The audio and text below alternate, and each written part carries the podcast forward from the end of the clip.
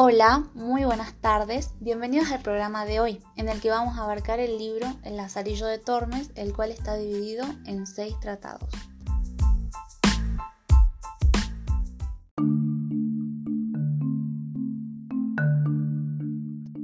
En primer lugar, les resumiré la historia. Esta comienza en el primer tratado con el nacimiento de Lázaro en el río Tormes, donde también fue criado.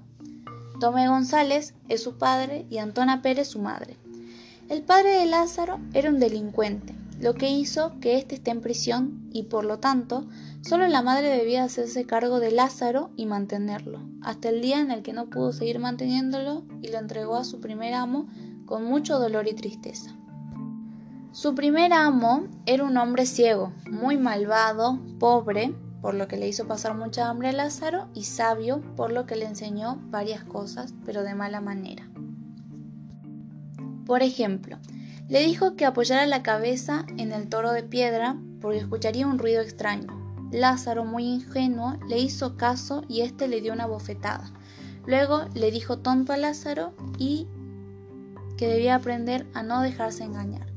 Luego de esto, Lázaro se quiso avivar e hizo un plan para tomar el vino del ciego. Entonces hizo un agujero en el barril que contenía el vino, pero el ciego gracias al tacto se dio cuenta que por el agujero Lázaro le estaba robando vino. Dejó que esto suceda otra vez y tiró el barril y este cayó sobre la cara de Lázaro que quedó desfigurada. En otra oportunidad, estaban comiendo uvas y aunque el ciego no veía, sabía que Lázaro estaba comiendo las uvas de a tres, cuando éste le había dicho que coma de a una. Se dio cuenta por la razón de que el ciego las comía de a dos y Lázaro no protestó. Luego de estas y más escenas, Lázaro se cansó y decidió vengarse. Lo hizo engañándolo al ciego, llevándolo por malos caminos, haciendo que éste se choque en postes, etc. Desde allí, el ciego no fue más el amo de Lázaro, ya que éste consiguió otro que se relata en el segundo tratado.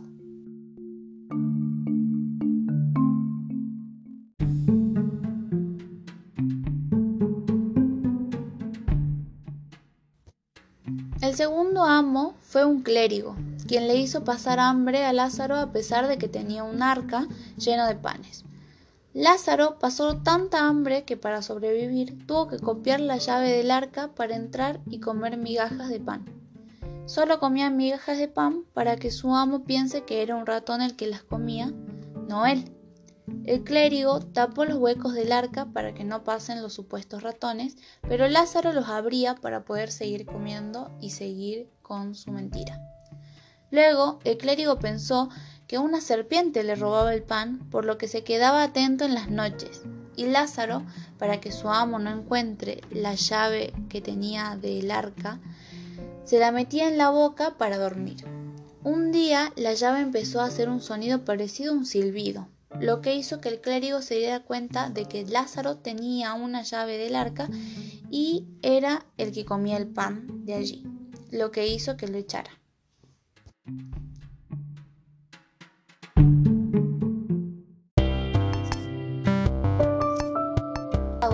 Lázaro hizo a un hombre que parecía adinerado su amo. Era un escudero, quien le dio una cama miserable y no le dio de comer, ya que el escudero solo aparentaba tener dinero, pero no era así. A veces no comía ni él en todo el día, lo que llevó a Lázaro a tener que llevar cena para compartir entre los dos. El escudero ni siquiera podía pagar la renta de su vivienda, lo que hizo que huyera y dejó a Lázaro solo en la vivienda y los cobradores de la renta lo presionaban a este para que diga dónde estaba el escudero, pero Lázaro pudo aclarar la situación porque este no sabía nada del escudero y volvió a mendigar sin amo.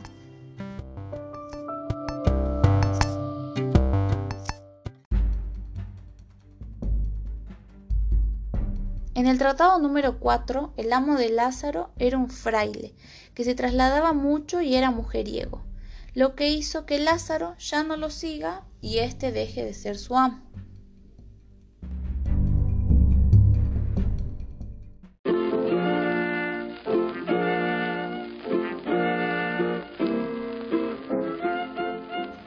quinto tratado cuenta que Lázaro tuvo como quinto amo al cura todo, un buldero. Un buldero era un religioso encargado de vender bulas de la Santa Cruzada. Con este amo no pasó tanta hambre, pero este era muy mañoso y le hacía creer a la gente cosas que no pasaban. Por ejemplo, con el alguacil hicieron un plan donde el alguacil gritaba ayuda porque iba a morir supuestamente y el buldero lo salva, lo que hizo creer a la gente que sus medicamentos curaban de verdad, cuando no era así, lo que demuestra cómo engañaba a la gente.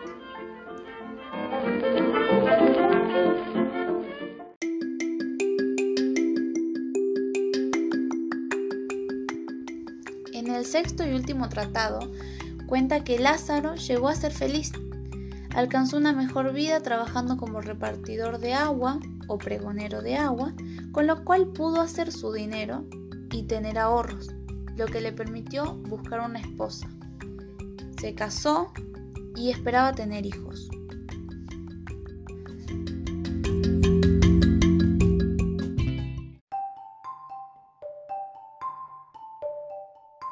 Y así termina este libro, El Lazarillo de Tormes. Ahora que sabemos la historia, podemos hablar del contexto histórico en el que nació esta literatura, el Renacimiento, del siglo XIV al siglo XVI. El Renacimiento fue un periodo de renovación social, política, religiosa, cultural y con respecto a la educación lo que nos lleva al humanismo.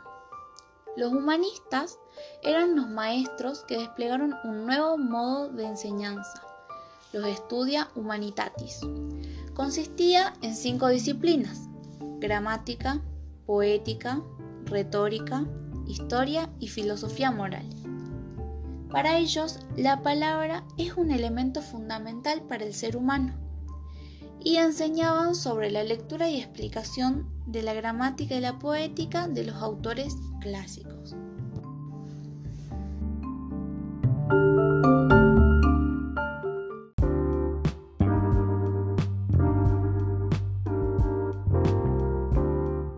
Y por último, también podemos hablar del género de esta novela, el género picaresco.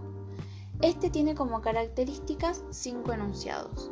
El primero dice que el personaje central es el pícaro. En este libro es Lazarillo, quien por ejemplo sirvióse de una larga paja de centeno que introducía en el jarro del vino de su primer amo, el ciego, sin que éste pudiera advertir la maniobra. Chupaba por un extremo de la paja y el vino iba pasando del jarro a su boca. La segunda característica es que la historia es una sucesión de núcleos narrativos. El protagonista, en este caso Lázaro, va teniendo con varios amos su experiencia, diferenciándose la clase social de estos. La situación se hace notar en la siguiente cita. Le habían tratado el ciego de Salamanca, el cura de Manqueda y el escudero Villadolid. La tercera característica habla de que el carácter es realista y su aspecto satírico describen a los amos para desarrollar una crítica a las clases sociales más altas, como por ejemplo en la siguiente cita.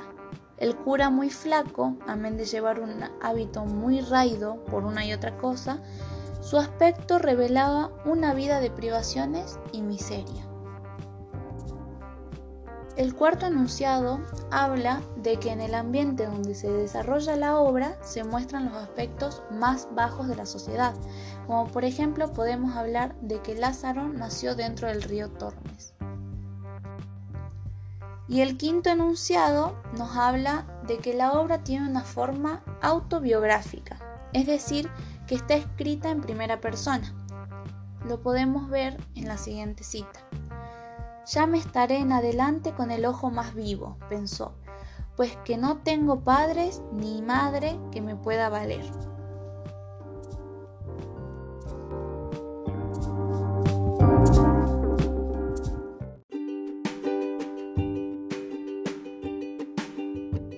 Y así terminamos este informativo e interesante programa radial, donde resumimos la historia del Lazarillo de Tormes, hablamos sobre su contexto histórico y caracterizamos a su género, el género picaresco.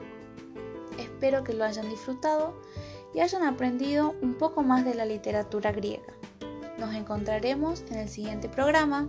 Muchas gracias y hasta luego.